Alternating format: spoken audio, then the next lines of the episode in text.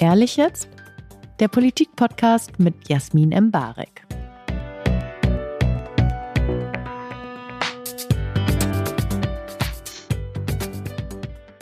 Ist es nicht auch okay, dass Jüngere weniger Ahnung haben als Ältere? Ja, klar. Herzlich willkommen zu Ehrlich jetzt, ein weiterer Politik-Talk, den alle gebraucht haben, der noch ehrlicher ist als alle anderen, der aus Politikern die wirklich wichtigen Twitter-Debatten herausfiltert, von denen außerhalb unserer Blase eh noch nie jemand gehört hat. Und das machen wir heute mit Emilia Fester von den Grünen. Und bevor Sie überhaupt Hallo sagen dürfen oder irgendwas, gehe ich kurz durch Ihren Lebenslauf. Ist das okay? Bitte. Emilia Müller-Fester zog 2021 als jüngste Abgeordnete in den Bundestag ein. Den Platz teilt sie sich mittlerweile mit Emily Fons von der SPD, die einen Boomer, nämlich Heiko Maas, abgelöst hat. Geboren 98 in Hildesheim, arbeitete zuvor als Regieassistentin und nun ist sie hier. Herzlich willkommen. Dankeschön. Als kurzes Zeitinfo. Äh, sie lebt mit zwei Abgeordneten in einer WG, sehr klimafreundlich, aber vielleicht auch äh, aufgrund von Mietpreisen und urbanem Leben, who knows. Nervt es sie manchmal, dass sie so die Junge sind, die junge Abgeordnete, die junge Vertreterin? Hm. Kommt drauf an. Also, ähm, hallo, hallo erstmal. Hi, Danke für hi. die Einladung. Äh, Welcome. Schönes Sofa. Ich mag alles hier. Ja, also und nein. Weil das Positive ist ja, dass ich ähm, die Chance hatte, als jüngste Abgeordnete das Thema Jugendpolitik auch zu setzen, für das ich eh eingezogen bin, für das ich angetreten bin und im Wahlkampf darum geworben habe, mehr Fokus auf junge Menschen, genau, um auch eben Zukunftsgerechtigkeit auf eine Art und Weise zu erringen. Und deswegen war es total cool, weil es so eine schöne Schnittmenge gab aus bisschen Lifestyle, jüngste Abgeordnete, was bedeutet das jetzt? Und eben andererseits dann aber immer den Bogen zu finden zu, und es ist total relevant, dass junge Menschen im Parlament sitzen und ihre Stimme laut werden lassen. Eben aufgrund von ABC. Darüber reden wir heute noch ein bisschen mehr, so, aber genau deswegen war das eigentlich immer ganz schön und manchmal nervt es aber halt auch voll, weil es so einen Moment, wo, wo sie sagen, das ist, das, das ist jetzt auch nach zwei Jahren ist einfach mal gut. ja mit Praktikantinnen verwechselt werden auf den Fluren. Das nervt. Ist auch ein bisschen, bisschen internalisiert sexistisch, wenn man, wenn man möchte. Bestimmt, Ne? bestimmt. Ich glaube, da gibt es auch viele Schnittmengen insgesamt so zwischen Adultismus und Sexismus. Da ist viel dabei. Bevor wir jetzt aber zu ernst werden, haben wir mal einen sehr lockeren Einstieg, ähm, damit. Sie erstens ganz nett zu mir bleiben und zweitens das Konzept dieses Podcasts nicht durcheinander kommt. Erstmal beim Lebenslauf habe ich irgendwas Wichtiges vergessen. Ähm, wir wollen nie, dass sich hier jemand falsch beschrieben fühlt. mein Gott. Sie sind jetzt die Zweite, die so überrascht ist davon, dass wir was Normales, Nettes nachfragen hier. ähm, oder ich in dem Fall. Ähm, haben Sie irgendwas gemacht, irgendein, irgendein Praktikum oder hatten Sie, haben Sie irgendeinen Preis bekommen, den ich vergessen habe, der wichtig ist? Ich habe in der Schule den Robert Bosch Preis gewonnen. Okay, das hätte ich Ähm. wirklich, das hätte ich sagen müssen. Nein, ich glaube, die Biografie formt ja immer, wie Menschen so sind und äh, auch viel Elternhaus und viel soziales Umfeld. Das ist aber nichts, was heutzutage in so Lebenslaufen auftauchen muss. Deswegen vielleicht Sie, kommen wir drauf. Ja, Sie können das ja heute einbauen. Das ist it's your place to act. Also dementsprechend. Ähm, vielleicht im Jetzt und Hier. Wie geht's Ihnen denn gerade? Also wirklich nächste Woche beginnt äh, die erste Sitzungswoche im Bundestag wieder. Es geht wieder los. Ähm, Sie dürfen sowohl sagen, wie es Ihnen so geht, als auch vielleicht politisch. Ja, genau. Wir kommen gerade aus der Sommerpause, aus der sitzungsfreien Zeit und die war schon sehr, sehr schön und sehr erholsam. Ich bin ja auch irgendwie eine Verfechterin davon, dass auch, wenn das vielleicht ab und zu mal anders kommentiert wird, auch Abgeordnete sich mal ausruhen müssen, damit sie irgendwie wohl überlegte Entscheidungen treffen können. Und das habe ich, glaube ich, gut geschafft jetzt in der Sommerpause. Aber ich komme jetzt nicht sorgenfrei zurück oder so. Ich glaube, ähm, dass wir ganz ernsthaft debattieren müssen, wie wir diese erstarkenden Rechten irgendwie in den Griff bekommen und als Regierung leistungsfähig, aber eben auch progressiv werden. Also nicht so beliebig werden, indem wir dann sagen, oh, jetzt müssen wir beweisen, dass das mit dem Parlament noch funktioniert. Also machen wir alles, was die FDP sagt. So würde ich jetzt als Grüne nicht argumentieren. Okay, das ist Genau. natürlich jetzt schon, das ist schon tief politisch. Ich glaube, das ist die politischste Antwort, die ich auf diese Frage bekommen habe. Ja, aber das ist doch auch nicht trennbar, oder? Also Es kommt drauf an. Also, ich, naja, es, ist, also es muss ja schon den Moment geben, glaube ich, als Abgeordnete, dass man nach Hause geht. Klar, man ist immer, also ich kenne das auch, aber dieser Moment, wo man sagt, okay, das ist jetzt gerade mein Privatleben und politisch, das ergreift einen. Aber, also haben Sie das Gefühl, Sie sind gerade ausgeruht und haben das Gefühl, Sie können jetzt in dieses dritte Bundestagsjahr starten? Ja, doch schon, auf jeden Fall. Ich glaube eben, es warten so sehr riesige Herausforderungen auf uns. Und das macht mich auch nervös, mhm. durchaus. Das Wort macht jetzt auch nervös. Nein, Spaß. Äh, Bismarck oder Wilhelm II.? oh Gott. Zwei alte Herren. Keine Ahnung. Keinen davon. Und wer war nochmal Kanzler? Reichskanzler? Der genau. Bismarck. Das habe ähm, ich jetzt zu Genüge gelernt. Nee, ich wollte, ich dachte einfach so, Catcher in the Eye ist einfach, das müssen wir jetzt einfach einmal hier, weil wir ja auch hier in diesem Podcast sehr konstruktiv sein wollen. Bitte. Ähm, räumen wir Nischendebatten von Twitter natürlich sofort am Anfang weg. Als letzte Frage, letzte Generation oder Fridays for Future? Fridays for Future. Ich muss ehrlich sagen, ich habe mich auf dieses Gespräch gefreut, auch wenn ich, darauf wurde ich eben hingewiesen von einem Mitarbeiter von Ihnen, in der Folge mit Ricarda Lang sagte, dass die Generationendebatte mich nervt. habe ich mich trotzdem auf dieses Gespräch gefreut, weil ich glaube, es hat auch immer was damit zu tun, wer das Thema mitbringt und wieso man das mitbringt. Und dieses Thema ist an gewissen Stellen sicherlich durchgekaut, aber ja trotzdem essentiell, dass man auch in diesem sehr politischen Herbst und auch vielleicht ist die Politik gerade sehr im Herbst, äh, wie Sie das eben schon angedeutet haben, dass wir darüber reden sollten. Und here we are, die Generationendebatte, also von der Generationengerechtigkeit bis hin zum Age-Shaming. Heute geht es ums Alter und um Generationen und die politische Bedeutung dahinter. Wann wurden Sie denn persönlich zuletzt für Ihr Alter geschämt? Da kommen wir fast eigentlich wieder zum Anfang zurück. Und äh, wieso? Das ist eine gute Frage. Geschämt. Also ich glaube, das äh, ist ja manchmal auch so ein bisschen unterschwellig. Ich würde schon zum Beispiel sagen, dass diese ganzen Fragen rund um Bismarck nicht zuletzt auch was damit zu tun haben, dass auf mich als junge Frau im Parlament auch besonders geschaut wird. Also ohne jetzt Whataboutism betreiben zu wollen, kann man sich schon dieses ganze Video von Mr. Wissen to Go ja auch anschauen und sehen, so alle haben Wissenslücken. Aber es wird eben besonders geschossen auf letztendlich, würde man sagen, adultistische und sexistische Argumente auf die junge Frau. Also das sind sozusagen die Sachen, wo es so zwischen den Zeilen kommt. Ich glaube, dass jetzt mal jemand so gesagt hat, er ist 25, lol, wegen 25 geht's nicht, sondern es wird dann eher so herangezogen, oh, keine fertig abgeschlossene Ausbildung oder irgendwie so. Also da hängen schon so sehr viele, würde ich sagen, ageistische, adultistische Argumente immer mit dran und das findet sich jeden Tag in den Kommentaren meiner Instagram-Postings zum Beispiel oder eben dann auch mal ein bisschen größer in so Twitter-Debatten. Und selbst? ich? Mhm. Och, das passiert ja auch in diesem Kontext. ist, glaube ich, wenn man einen Fehler macht oder wenn man eine politische Meinung vertritt oder eine Analyse macht, gerade im Journalismus als Person, die nicht äh, 40 Jahre alt ist und irgendwie 20 Jahre Hauptstadtkorrespondent gemacht hat, dann äh, kommen auch diese ganzen Dinge. Also ich kann mich das letzte Mal gar nicht erinnern. Irgendwann irgendwo auf Twitter sicherlich. Ja, genau. Irgendwann ähm, irgendwo. Ja. äh, das ist auch schön. Gegenfragen. Jetzt kommen wir voll in diese Generationenfrage, ne? Junge Abgeordnete versus ältere Abgeordnete. Wie gehen Menschen miteinander im Gespräch? Oh nein, ich möchte hier gar keine Narrative öffnen. Das ist allen Zuhörern selbst überlassen. Jetzt werden wir wirklich inhaltlich versprochen. Wann spielt denn Alter wirklich eine Rolle? Weil jetzt, wenn wir dieses junge Ding aufmachen, Amtor wird ja oft nicht für sein Alter, sondern zum Beispiel für seine Art geschämt oder ne, dass, dass man darüber eine Analyse mhm. zieht.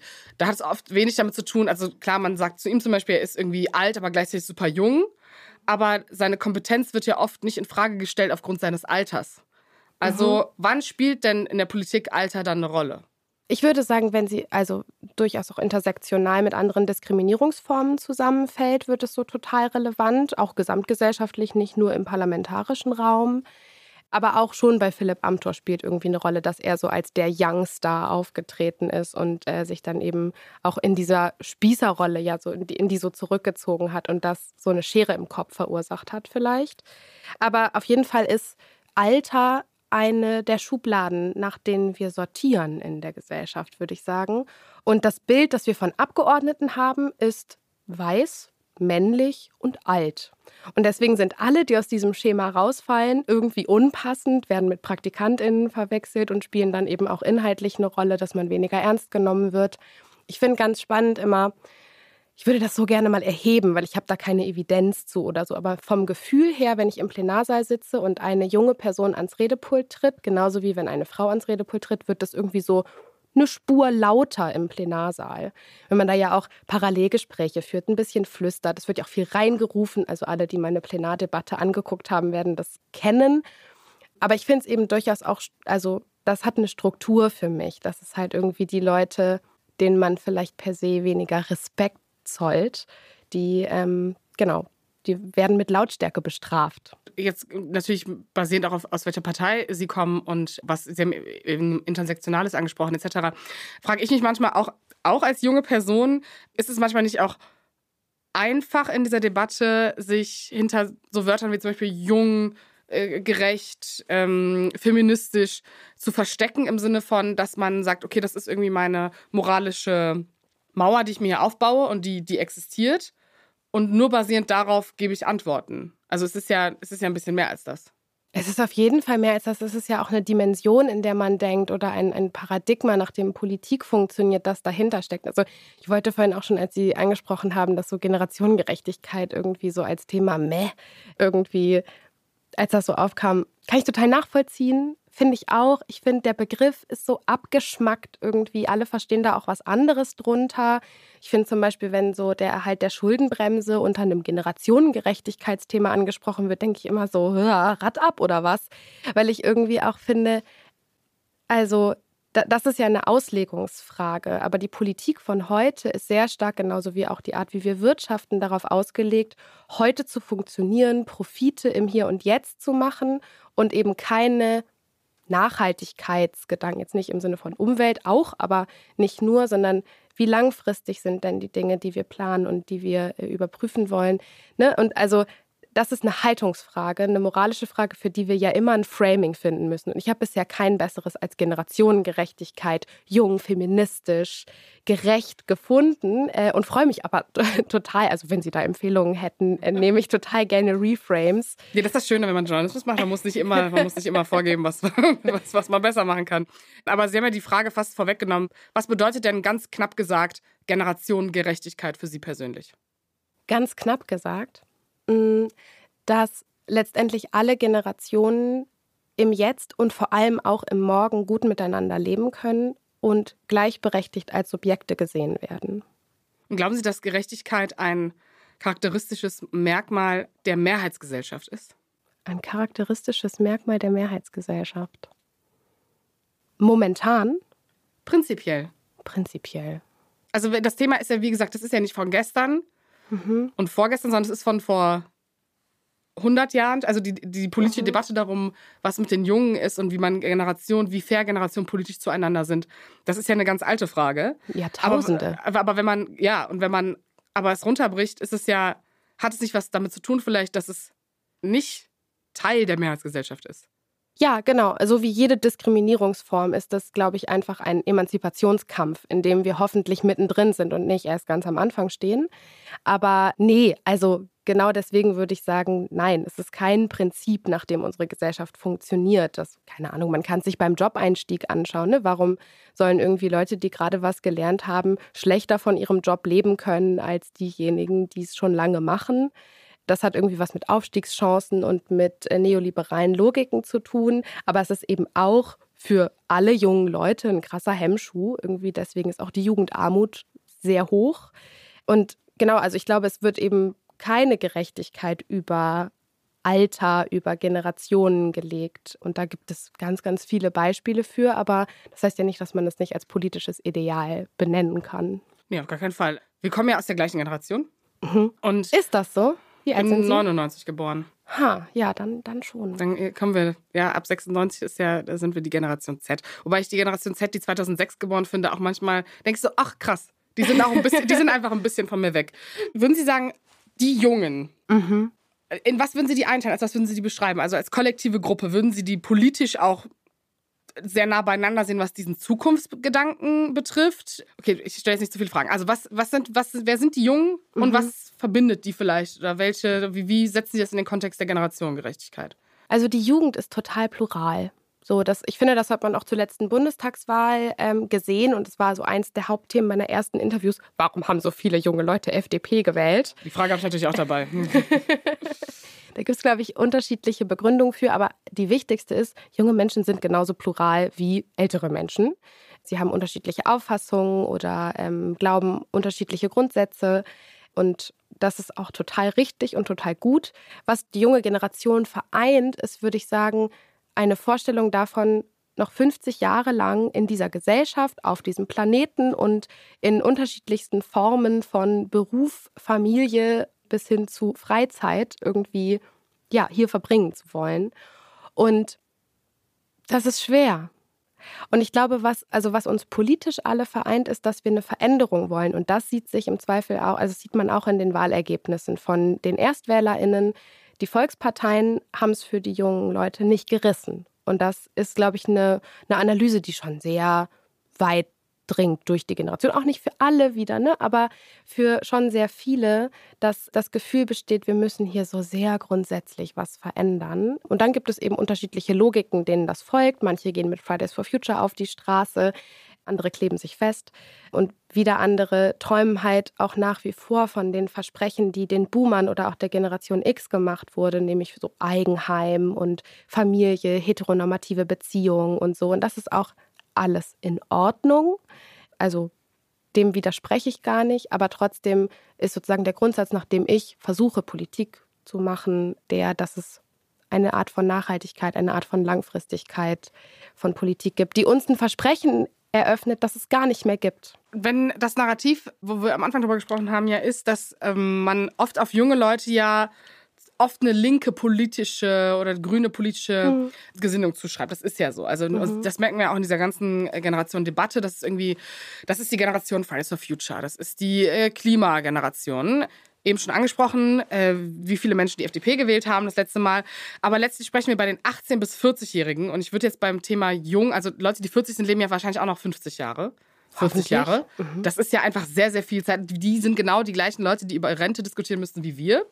Und von denen wählen über ein Drittel Parteien, die gar keine konsequentere Klimapolitik einfordern. Wie sinnvoll ist das oder wie schwer ist es vielleicht auch am Ende des Tages eigentlich für Sie, dass Sie sich in dieser politischen Position sehen, für Generationen, für Ihre Generation zu sprechen, aber gleichzeitig ja diesen realpolitischen Spagat zu machen. Also füttert das nicht dieses Narrativ von, ah ja, das ist eine junge Abgeordnete, die hat eine linke politische Sichtweise auf, äh, auf die Klimapolitik, auf Sozialpolitik.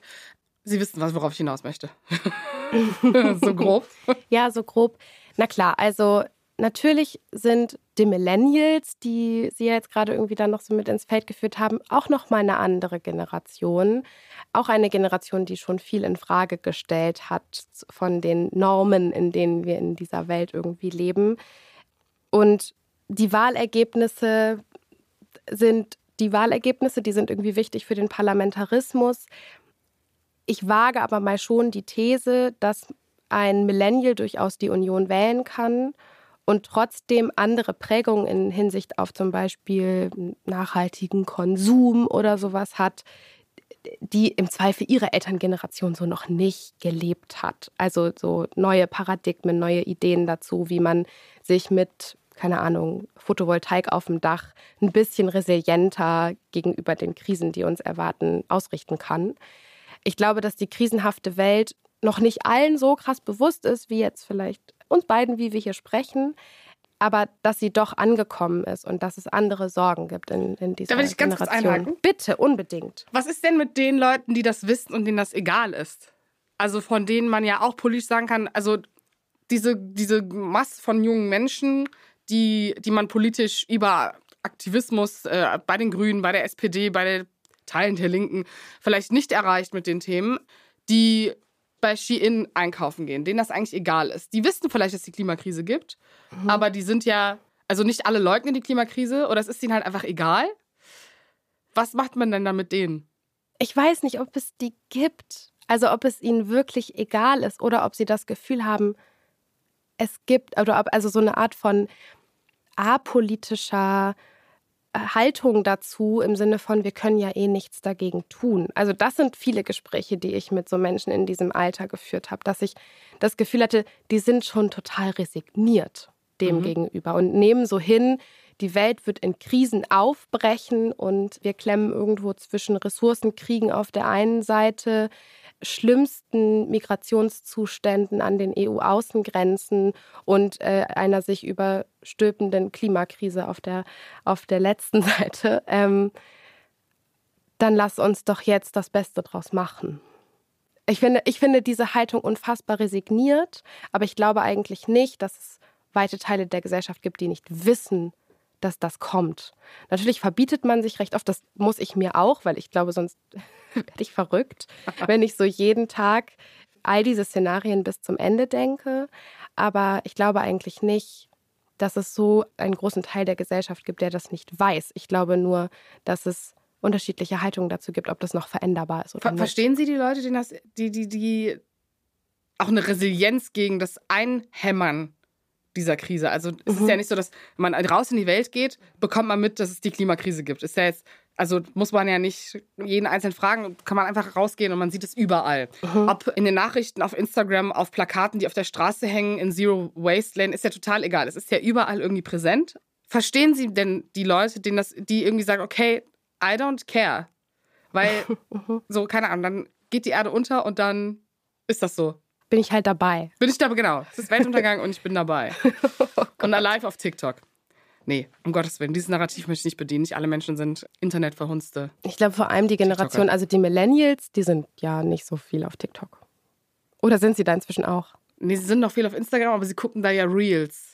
Das ist ja quasi TikTok Reels. vor drei Monaten. Genau. Und deswegen sind sie ja doch irgendwie noch Teil. Mhm. Sie sind noch im Jahr 2023 mit uns.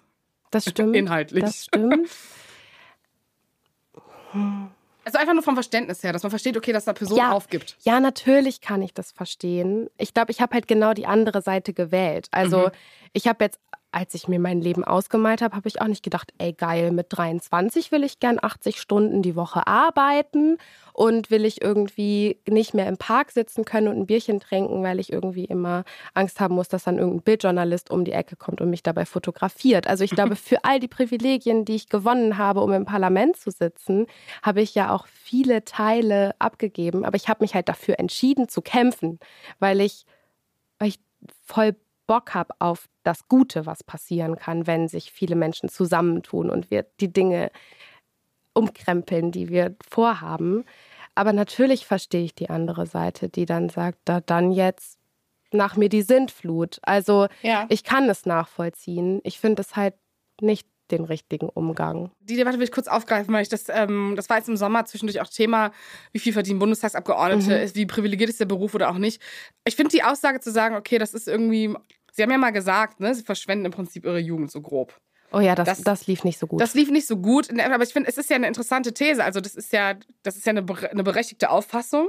Mhm. Und wieso glauben Sie denn, hat das so ein Echo erzeugt? Also klar, man muss Mhm. natürlich sagen, man verdient 10.000 Euro brutto und man hat irgendwie natürlich einen gesicherten Lebensstandard äh, in dieser äh, westlichen Gesellschaft. Da sind wir uns einig. Ich glaube, das wissen Sie auch.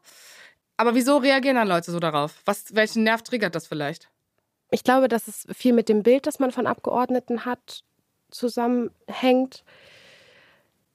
Oder nochmal so, also genau, ich glaube, es sind, es sind unfassbar viele Privilegien, die man gewinnt mit Einzug in den Bundestag.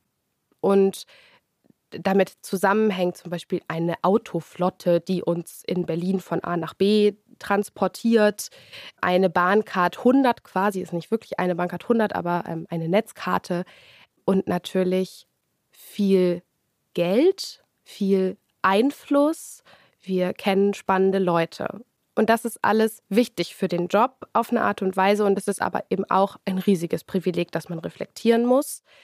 Und dann gibt es aber natürlich auch das Narrativ, PolitikerInnen sind irgendwie faul, die machen eben nicht das, was man sich so wünscht, wofür man sie gewählt hat, weil es alles sehr kompromisshaft ist und am Ende irgendwie nicht gut rausgeht. Viel, was im Bundestag passiert, passiert hinter verschlossenen Türen und ähm, ist nicht so sichtbar. Und deswegen gibt es irgendwie dann gerade, wenn sich eine junge Frau dahinstellt, nicht weiß, dass Bismarck Reichskanzler war, aber trotzdem all diese Privilegien genießt, verstehe ich auf eine Art und Weise, dass man irgendwie, wenn man diese Schlussfolgerung dann ziehen möchte, dann irgendwie so denkt, mein Gott, die hat einfach nichts gecheckt von den Privilegien, die sie so gewinnt. Auf der anderen Seite gucke ich halt durch meine Augen und nicht andere. Und ich würde sagen, dass ich mich als so junger Mensch politisieren musste, hat etwas mit dem Zustand der Welt zu tun. Ist es nicht einerseits die kollektive Verschreibung der älteren Leute? Also haben die im Prinzip dann nichts geleistet im Bundestag und vielleicht auch als Gesellschaft nichts geleistet? Das ist ja letzt- letztlich ein bisschen der Vorwurf, der dahinter steht. Würden Sie den so grob machen? Ich glaube nicht so grob in dieser Form.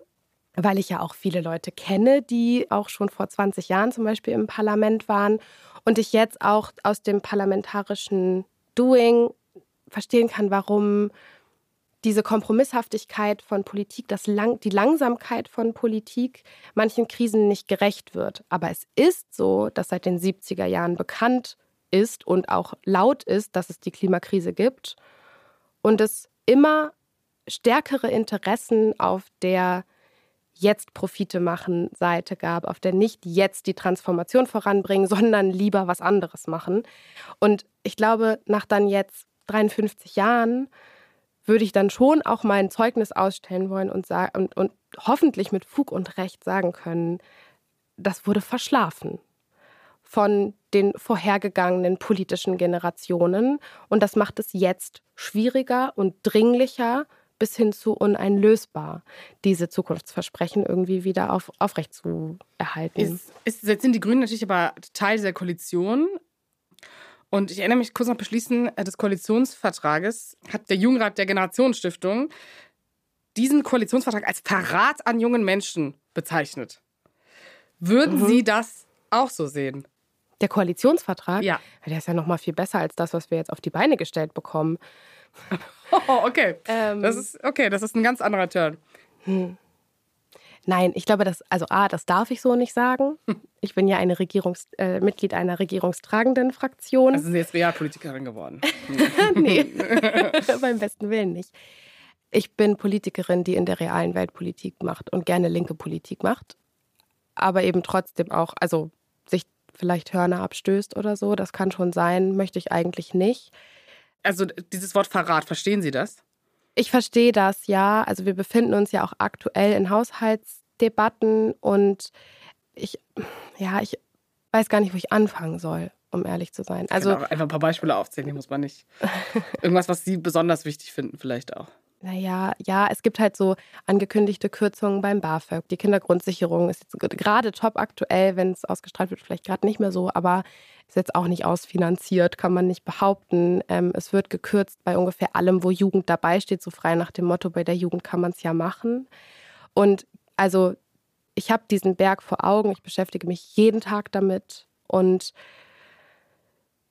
da reibt man sich schon die Augen und fragt sich, ähm, was für eine Fortschrittskoalition ist das. Ich muss sagen, bei der Lektüre vom Koalitionsvertrag habe ich das nicht so doll gefühlt. Sondern ja, weil genau, also man könnte jetzt sozusagen, das war dann auch die Antwort so ein bisschen, es war am Anfang äh, dieser Koalition auch die Debatte, Festhalten am 1,5 Grad Ziel, Einhaltung vom Atomausstieg, der ja wirklich dann auch stattgefunden hat, obwohl das mhm. zwischendurch noch debattiert wurde, Kohleausstieg, um den man wahrscheinlich noch in seinem Zeitpunkt ringen wird die nächsten Jahre. Das sind ja parlamentarische Erfolge, die es vielleicht in anderen Koalitionen nicht gegeben hätte. Also ist denn das dann ein Erfolg? Wenn es umgesetzt ist, ist es ein Erfolg. Okay. Wenn man es erstmal nur aufgeschrieben hat, ist es ein gutes Vorhaben. Ich glaube, im Verlauf dieser Ampelkoalition, manche Sachen laufen ja auch ganz gut, aber das sind in der Regel die, über die nicht geredet wird. Aber hat sich eben schon herausgestellt, dass manchmal das gegebene Wort nicht die Buchstaben wert ist, mit denen es irgendwo steht. Was sie aber wiederum verstehen können, weil sie ja jetzt im System drin sind. Warum das manchmal nicht passiert. Ist ja auch was anderes, wenn man dann mit einer FDP regiert und irgendwie sich äh, in Zeiten eines russischen Angriffskriegs auf die Ukraine befindet, mhm. äh, als wenn man ach, außerhalb ist. Ach, es gibt, es gibt so Dogmen, die ich nicht verstehen kann. Also, wo ich sozusagen herleiten kann, woher das kommt. Das ist zum Beispiel ein neoliberales Weltbild, dem ich einfach nicht folge. Aber die ich in Anbetracht der Krisen, in denen wir gerade stecken, nicht nachvollziehen kann. Zum Beispiel, warum wir die Einnahmenseite nicht erhöhen, um im Prinzip erstmal nur zu erhalten, was es eigentlich Also Steuererhöhung, CC Lindner. Ja, bitte. Also sind jetzt meine Meinung. Ich möchte das noch einmal kurz klar machen, was Sie gerade damit meinten, deswegen. ja, ja. so, so. Nee, genau. Also da gibt es einfach Punkte, da reibe ich mich wirklich inhaltlich und strukturell an unserem Koalitionspartner. Was ich vorhin meinte mit, ich kann das nachvollziehen, weil ich jetzt real im System bin, ist, dass ich keine Einzelperson dafür haftbar machen kann, Dinge verschlafen zu haben. So, ich glaube, dass das sehr einfach ist, irgendwie im Nachhinein so einzelnen, zum Beispiel der Kanzlerin in den letzten 16 Jahren, so die Schuld dafür zu geben, dass es so Stillstand war die ganze Zeit. Ich glaube, dass ohne sie da jetzt zu 100 Prozent aus der Haftung zu nehmen, es schon aber auch wichtig ist, diesen, diesen Blick in demokratisches Geschehen zu wenden und eben zu sagen, auch sie war ja sozusagen Produkt einer kompromisshaften Regierung jeweils. Und Kompromisse sind nicht dafür gemacht, irgendwie reine SPD-Lehre oder grüne Lehre oder sowas dann am Ende umzusetzen, sondern eben immer die kleinsten, allerkleinsten bis hin zu schmerzhaften gemeinsamen Nenner zu finden. Und das geht so langsam. Jetzt haben Sie irgendwie das, das Erbe der Kanzlerin angestriffen und eine Frage zu einem anderen Erbe dazu. Wenn wir uns jetzt mit Blick auf die Generation nochmal anschauen, Boomer waren ja zu ihrer jungen Zeit auch ähnlich gespalten, wie das unsere Generation, wenn man jetzt zum Beispiel auf die Wahlergebnisse schaut, mhm. sind. Ne? Also irgendwie Status quo, Wohlstand erhalten auf der einen Seite, die wählen dann vielleicht eher die Union, die FDP, in schlimmsten Fällen dann die AfD und dann politisch die äh, Seite, die sie auch unter anderem vertreten. 68er Revolution. Ja, ja, aber ich meine, früher wurden sich auch an AKWs gekettet. Die, äh, die Grünen sind mhm. äh, aus einer Prote also im Prinzip aus Protest ins Parlament rein. Was ist denn dann das Erbe dieser Menschen? Also weil das genau das, was jetzt passiert, vielleicht nicht mit einer so drängenden Klimakrise, mhm. gab es ja schon. Haben die irgendwas geschafft? Also da muss ja, die kann man ja nicht wegdenken aus der Rechnung. Die haben irre viel geschafft. Und das ist ja auch total wichtig, das auch anzuerkennen. Also ich habe gerade die 68er ja schon so einmal reingeworfen, dass das Private politisch ist. Also viele feministische Erfolge, die sind denen zuzuschreiben. Und das ist irre wichtig. Und dann aber auch später, ne, also maßgeblich angetrieben auch von dieser Generation ist der Mauerfall, die friedliche Revolution zu zeigen, dass es gemeinsam geht kann man auch noch ein bisschen tiefer in die Historie gucken und das auch noch ein bisschen anders bewerten und vor allem die Folgen mit Treuhand etc. pp. Äh, darauf will ich gar nicht hinaus, sondern eher so dieses Gemeinschaftliche auch im Zweifel Arbeitskämpfe, die seitdem stattgefunden haben, äh, so wenige in den letzten Jahren leider, aber doch ein paar mehr sehr relevante und wichtige Kämpfe. All das zu sehen und darauf aufzubauen, finde ich total wichtig. Aber wäre da nicht der richtige Move zu sagen, sorry für das Wort Move, jetzt äh, regen sich ein paar Zuhörer wieder auf, dass ich Englisch in diesem Podcast äh, bin. Ähm, er ist auch sass, muss ich sagen. Äh, wäre es nicht der richtige Schritt, dass man dann nicht eigentlich diesen Generationenbegriff auflöst, weil dieses Wir gegen ihr am Ende des Tages ja polarisierend ist und auch oft zu Nischendebatten führt, die ja auch ihre Arbeit behindert. Mhm. Ja, obwohl das sozusagen für mich diesen Langfristigkeitsgedanken wieder so ein bisschen aushebeln würde. Also natürlich geht es bei Generationengerechtigkeit nicht immer nur darum, sozusagen für die jungen Menschen auch eine gute Zukunft zu erschaffen, aber es geht mir schon um ein, sagen wir mal, sehr so, Lebensabschnitte sind unterschiedlich. Und das hat an dieser Stelle relativ wenig mit einer linken politischen Gesinnung oder einer konservativen politischen Gesinnung zu tun, sondern dass es einfach Bedürfnisse gibt, die generationell wechseln. Also die Generation Alpha jetzt zum Beispiel hat halt kindliche und jugendliche Bedürfnisse, denen man auf eine Art und Weise gesellschaftlich gerecht werden muss. Vielleicht müssen Sie einfach kurz für die Zuhörer erklären, welche das genau sind. Die Alphas, Generation Corona wird die auch ganz gerne manchmal ja. umgangssprachlich genau. benannt. Also jetzt so herauswachsende Grundschulkinder. Ich weiß gar nicht genau, wann, wann die Gen Z dann wieder beginnt, weil ich glaube, die hat auch noch nicht Abitur, die letzten Gen Z. Nee, mein Bruder ist 2006 und der ist noch Gen Z. Der ist noch Gen Z. Ja. Und dann so danach 2008. Ja, irgendwie die, die halt, von denen ich denke, so, du bist doch zwei Jahre alt. Du bist 2013 geworden, du bist zwei Jahre alt. Genau. ja, ja, genau. Das war jetzt Age-Shaming. Oh mein Gott. Ich mach genau das im Podcast, wogegen ich plädiere. Nein. Ähm, zurück, zurück zum Inhalt. Um dann nochmal da nachzuhaken, mhm. ist dieses Wir gegen die nicht trotzdem am Ende des Tages konservativ, also konservativ sag ich schon, guter Versprecher, ist dieses Wir gegen die nicht total unkonstruktiv. Also dieses, mhm. dieser Moment zu sagen, wir machen dieses, dieses Fass auf. Ich erinnere mich auch an den Hashtag Nie wieder Union zum Beispiel. Mhm. Auch ein sehr von jungen Leuten inszenierter Hashtag. Kann man jetzt die Analyse daraus ziehen, wie clever das ist, da so ein, dieses Wir gegen ihr aufzumachen. Hilft Ihnen das? Haben Sie das Gefühl, Sie haben, können irgendwas, Sie sehen irgendeinen Moment da, okay, da hat das geholfen? Da habe ich, als, hab ich mich als junge Posi Generation positioniert und da hat es mir politisch geholfen, weil ich habe ein Wir gegen ihr aufgemacht? Naja, also ich würde schon zum Beispiel Fridays for Future mal attestieren. Die haben geschafft, eine ganz bürgerliche Bewegung zu sein, aber sehr radikale Forderungen nach vorne zu stellen. Aber ja durchaus auch in Abgrenzung zu den PolitikerInnen, die es in den letzten Jahren eben nicht gemacht haben. Das heißt, ich glaube, dass die Wahrheit wie immer irgendwo in der Mitte liegt. Also Generationengerechtigkeit als Framing, so sehr wir es nicht mögen, wie wir uns schon darauf geeinigt haben. Ähm, es gibt schon ein Wir. Das, das war am Anfang der Folge, hätte ich das nicht gedacht. Weil ich ja, Zitat, Büroleitung Fester, hier ähm, mich schon gegen die Generationengerechtigkeit ausgesprochen habe. Ich möchte kurz erwähnen, dass wir wirklich so sehr freundlich hier zusammengekommen sind. Total. Um Gottes Willen, ich bin total entspannt.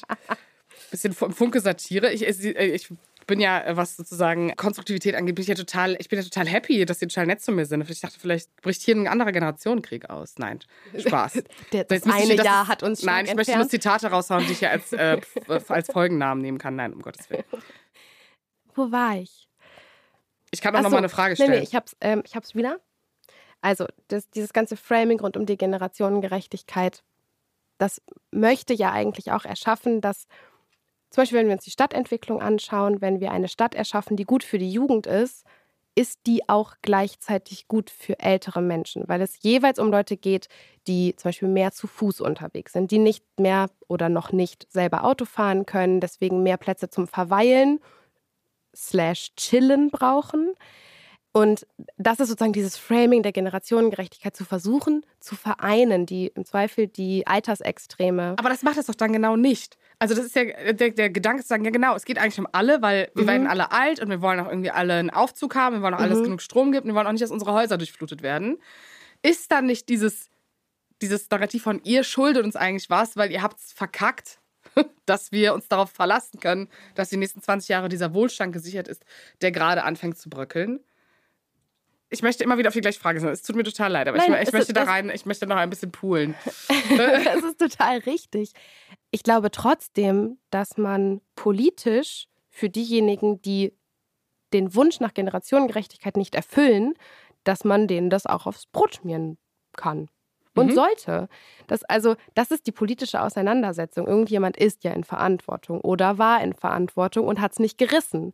Und dann ist es eben auch wichtig, zum Beispiel wenn es um eine Wahlauseinandersetzung geht, zu sagen, die machen das nicht. Also sind sie das Gegenbild von dem, was wir uns wünschen. Und als eine, bevor wir zum Ende kommen, so eine Hineinversetzungsfrage, weil ich finde ja auch, man muss sich ja immer gut in andere Generationen hineinversetzen können, mhm. um äh, aufeinander zugehen zu können. Mhm. Die These stelle ich einfach jetzt in den Raum. Ähm, wenn die Erkenntnisse über die Folgen mhm. von menschlichem Ressourcenverbrauch heute noch nicht so deutlich werden, werden Sie und ich ja vielleicht auch so mit denen umgegangen wie die Boomer. Also dieser mhm. Modus, dass eine Generation das Gefühl hat, man wirft ihnen jetzt etwas vor, was sie vielleicht damals in der Intensivität nicht wussten, weil es auch politisch natürlich nicht so groß ist, wie das heute ist. Mhm. Aber auch in Zeiten, in denen immer alles gewachsen ist. Mhm. Man sich ja dann nicht damit befasst, weil man sich aufs Wachsen so verlässt. Also kann man diese Generation unentwegt dafür blamen? Jetzt wieder ein englisches Wort, Disclaimer beschuldigen. Also wenn Sie auch so damit umgehen, glauben Sie das? Wenn wir jetzt das Jahr 1982 hätten, ich weiß nicht, wieso ich 82 auswähle, aber wären wir dann auch, hätten wir dann auch ein cooles Auto gehabt und hätten dann, keine Ahnung, dauernd uns neue Klamotten gekauft und hätten Urlaub gemacht mit Auto. Machen wir das heute nicht? Also so. ich, unsere Generation geht doch auch, fährt doch auch mit dem Auto in, in den Urlaub, oder? Also genau, ich würde da politisch total gerne einfach was sagen, wofür ich auch gerade im Bundestag streite. Da geht es auch so ein, schon wieder so ein ausgelutschtes Thema auf eine Art und Weise, was aber auch wieder zeigt, wir kommen halt schlecht voran in diesen ganzen Fragen. Sind die Kinderrechte im Grundgesetz, die letztendlich einen Paradigmenwechsel bedeuten würden für die Politik und damit hoffentlich natürlich auch für die Gesellschaft. Sowas überträgt sich ja irgendwie, Spiegel der Gesellschaft und so weiter weil die letztendlich festschreiben wollen, dass die Politik die Aufgabe hat, die Dinge, die sie tut, auf Langfristigkeit und auf Jugendgerechtigkeit, auf Kindergerechtigkeit zu messen und dann zu sagen, ist das gut oder ist das nicht gut. Und ich glaube, wenn wir diesen Paradigmenwechsel in unserer Verfassung verankern könnten, dann würde uns das heute nicht passieren, weil wir eben jede einzelne Maßnahme, die wir machen, auch mal darauf anwenden müssten, wie wirkt sich das eigentlich in ein paar Jahren aus, ein paar Jahrzehnten aus? Und wie ist das heute für junge Leute? Weil wir haben jetzt viel über Zukunftsgerechtigkeit gesprochen und nicht so sonderlich viel über, wie geht es eigentlich der Jugend heute, die ja immerhin auch die Bevölkerungsgruppe mit der größten Armutsquote ist und so weiter. Ne? Also ich glaube, dass es schon auch in dieser ganzen Generationengerechtigkeit nicht nur um eine Zukunftsperspektive geht, sondern wenn es um Jugendgerechtigkeit geht an der Stelle, auch darum, wie schafft man eigentlich eine Zukunft, in der der die ganze Gesellschaft durchziehende Adultismus nicht mehr so krass präsent ist. Werbung Du bist gestresst von der Uni, liegst abends oft im Bett und grübelst oder steckst tief in einer Krise? Der Ratgeber Mental Health von Zeit Campus hilft dir, deine Gedanken und Gefühle zu sortieren und Ruhe in stressigen Momenten zu finden. Er enthält Entspannungstechniken, Lernmethoden und Notfallstrategien sowie zahlreiche Interviews mit ExpertInnen und Erfahrungsberichte von Studierenden. Sichere dir jetzt dein gratis E-Paper zum Download unter www.zeit.de/slash mental health.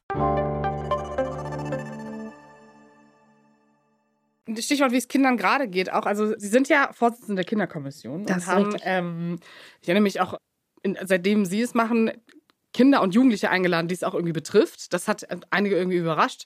Kann man jetzt irgendwie seine Schlüsse draus ziehen. Aber wenn wir jetzt davon sprechen, ne, also was hat eine Strahlkraft und was bewegt am Ende des Tages was?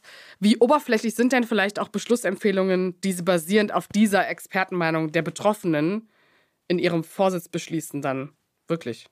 Also wenn man diese Beschlussempfehlung weitergibt mhm. und die basiert auf der Meinung der Betroffenen, mhm. dieser Kinder, dieser Jugendlichen, ist das nicht was sehr Oberflächliches dann? Also hilft das? Ich hoffe sehr. Es wurde bisher nicht erprobt. Also ich habe es nie so konkret nachvollzogen, die letzten 40 Jahre Kinderkommission, ob, ob es das schon mal gab, aber. Nee, das müssen Sie auch hier nicht. Mir, also, ist, mir ist keine Geschichte bekannt davon, dass es schon mal diese Art der Kinderkommission gegeben mhm. hätte, dass man sich wirklich zu jeder Sitzung die ExpertInnen der jungen Lebenswelten selber in die Sitzung holt und nur Leute unter 27 als ExpertInnen hat ich kann auch irgendwo nachvollziehen, woran das liegt, weil es ist sehr aufwendig und es macht irre viel Spaß. Ich kann auch wirklich nur empfehlen, da mal reinzugucken. In, äh, die sind ja alle gestreamt, die, äh, die Sitzungen, die wir machen. Aber deswegen kann ich nicht sagen, wie erfolgreich das am Ende sein wird. Aber die Kinder und Jugendlichen, die wir jetzt bisher da hatten, die sind, das sind tolle ExpertInnen. Also wirklich, ich bin tief beeindruckt und auch noch mal positiver überrascht, als ich eh schon gedacht hatte, weil die wissen wirklich viel und die machen sich ja auch total schlau, bevor sie zu uns kommen. Und wir haben das Thema Bildung aufgerufen zum Beispiel. Und natürlich kennen sich Schülerinnen sehr gut mit dem Thema Bildung aus, aber wie abgewogen und hm, ich würde sagen detailreich informiert über, was ein Kerncurriculum ist, wie Lehrpläne funktionieren und so, das hätte ich jetzt nicht vorausgesetzt, dass SchülerInnen da sozusagen diesen Weitblick auch schon unbedingt haben müssen, haben sie aber. Und sie können auch mitreden. Und das macht dann so andere Themen, die wir jetzt noch gar nicht angeschnitten haben, wie zum Beispiel demokratische Partizipation von jungen Menschen ja auch nochmal auf. Wie die Fachausschüsse jetzt am Ende auf unseren Bericht reagieren werden und dann sagen werden, ja, die jungen Leute haben gesagt, wir brauchen wieder ein 9-Euro-Ticket. Das weiß ich nicht. Ja. Das hat natürlich auch wieder was mit Kompromissfindung zu tun. Aber ich hoffe, dass es im Zweifel auf der Waage ein bisschen mehr Gewicht auf all die jugendgerechten Fragen legt. Das ist ein sehr positiver Ausklang für diese Folge. Über politische Partizipation reden wir dann in der nächsten Episode. Okay. Wann?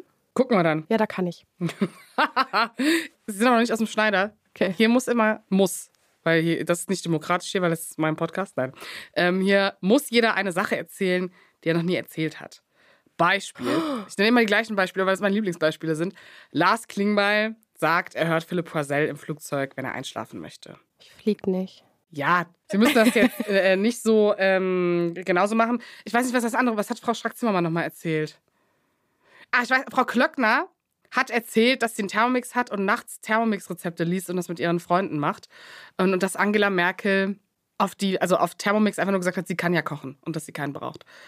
Solche Sachen. Irgendein funky Fact. Ein funky Fact. Oh. Also ich muss Ihnen ehrlich sagen, ich werde das so oft gefragt und mir gehen diese Fun Facts einfach aus. Ich habe schon so das viele ist, das, Sachen das, das, das, ist total krass, weil, weil ältere Bundestagsabgeordnete die haben immer total viel, die sind immer total überrascht, dass man sie sowas fragt. Hä? Ja, ich werde es dauernd gefragt. Vielleicht, ist, es, vielleicht ist, müssen wir mal überprüfen, vielleicht ist das auch eine gewisse Art von Adultismus. Oh Gott. Jetzt wird hier schon die Systemkritik ausgepackt. In, in, in, den Strukturen dieses Podcasts. Nee. Ah, also ich kann ja mal so aufzählen, was ich schon mal erzählt habe. Ähm, nee, ich stelle eine andere, ich stelle okay. eine andere Frage. Aber, aber was dann hören, brechen Sie ja mit dem System. Ja, tue ich jetzt einfach. Das, dazu haben Sie mich jetzt inspiriert. Hört, hört. Was hören Sie, wenn Sie sauer sind für Musik? Gibt es Musik, die Ihre Wut widerspiegelt? Aha, jetzt habe ich die Überforderung nämlich trotzdem geschafft. Sehr gut. nee, ich glaube nicht. Ich glaube, ich höre keine Musik, wenn ich sauer bin. Was machen Sie, wenn Sie sauer sind? Schreien und grumpy werden und eher Fernsehen gucken, glaube ich, um mich abzulenken, weil ich bin gar nicht, gar nicht gerne. Was gucken Sie dann? Oh, Serien. Was denn zum Beispiel? Also jetzt gerade Only Murders in the Building. Ähm, Finde ich sehr cool. Disney Plus. Oh, das Natürlich, darf man nicht sagen. Selena Gomez Stan, seitdem ich atme. Ich weiß, was das ist. okay. ähm, genau, aber auch davor so Elementary ähm, oder solche Sachen. Sehen Sie, jetzt sind hier Fun Facts rausgekommen, mit denen Sie selber gar nicht gerechnet haben. Oder Sie haben es einfach schon erzählt. Das sagen Sie jetzt aber nicht. Das wurde noch nie erzählt. Ja, aber das sind ja so, Zeit sind, online exklusiv. das sind, ähm. das sind, aber das sind ja so, keine Ahnung, Feel-Good-Serien. So, ich bin jetzt gar Ja, wenn Sie sauer sind und anfangen Fernsehen zu gucken, finde ich schon sympathisch auch. Gibt ja Leute, die sind dann so, die meditieren und die lesen ein Buch. Und ich bin so, ja, nee, ich gucke einfach Trash-TV. Fuck off. I'm so. not that guy. Sorry. Genau. Jetzt wieder die Genera der Generationenverbund äh, in dieser Folge abschließen. Das war ehrlich jetzt. Wir hören uns ganz bald hier wieder. Bis dahin hören Sie, liebe Zuhörer, doch gerne in das Politikteil rein. Der aktuelles politisches Geschehen einordnen mit Iliana Grabitz, Tina Hildebrand, Peter Dausen und Heinrich Wefing. Und wenn Sie Feedback, Rückmeldungen oder Fragen haben, gerne via diversen Social-Media-Kanälen meiner Person und ähm, ehrlich jetzt zeit.de. Das war's. Vielen Dank, Frau Fester. Richtig gerne. Ihr könnt auch mir auf Instagram folgen. Jetzt wird hier unverschämt Wahlwerbung gemacht. Um Gottes Willen. Wahlwerbung? Ich habe gesagt, Nein, das Follow ist ja, ja, wenn Leute Ihnen dann folgen, das ist ja dann, dann ist das hier, also, das möchte ich nur kurz einmal analysieren als Journalistin. Das ist hier gerade mein Job. Nee, das war's. Wir hören uns wieder in zwei Wochen. Tschüss. Ciao.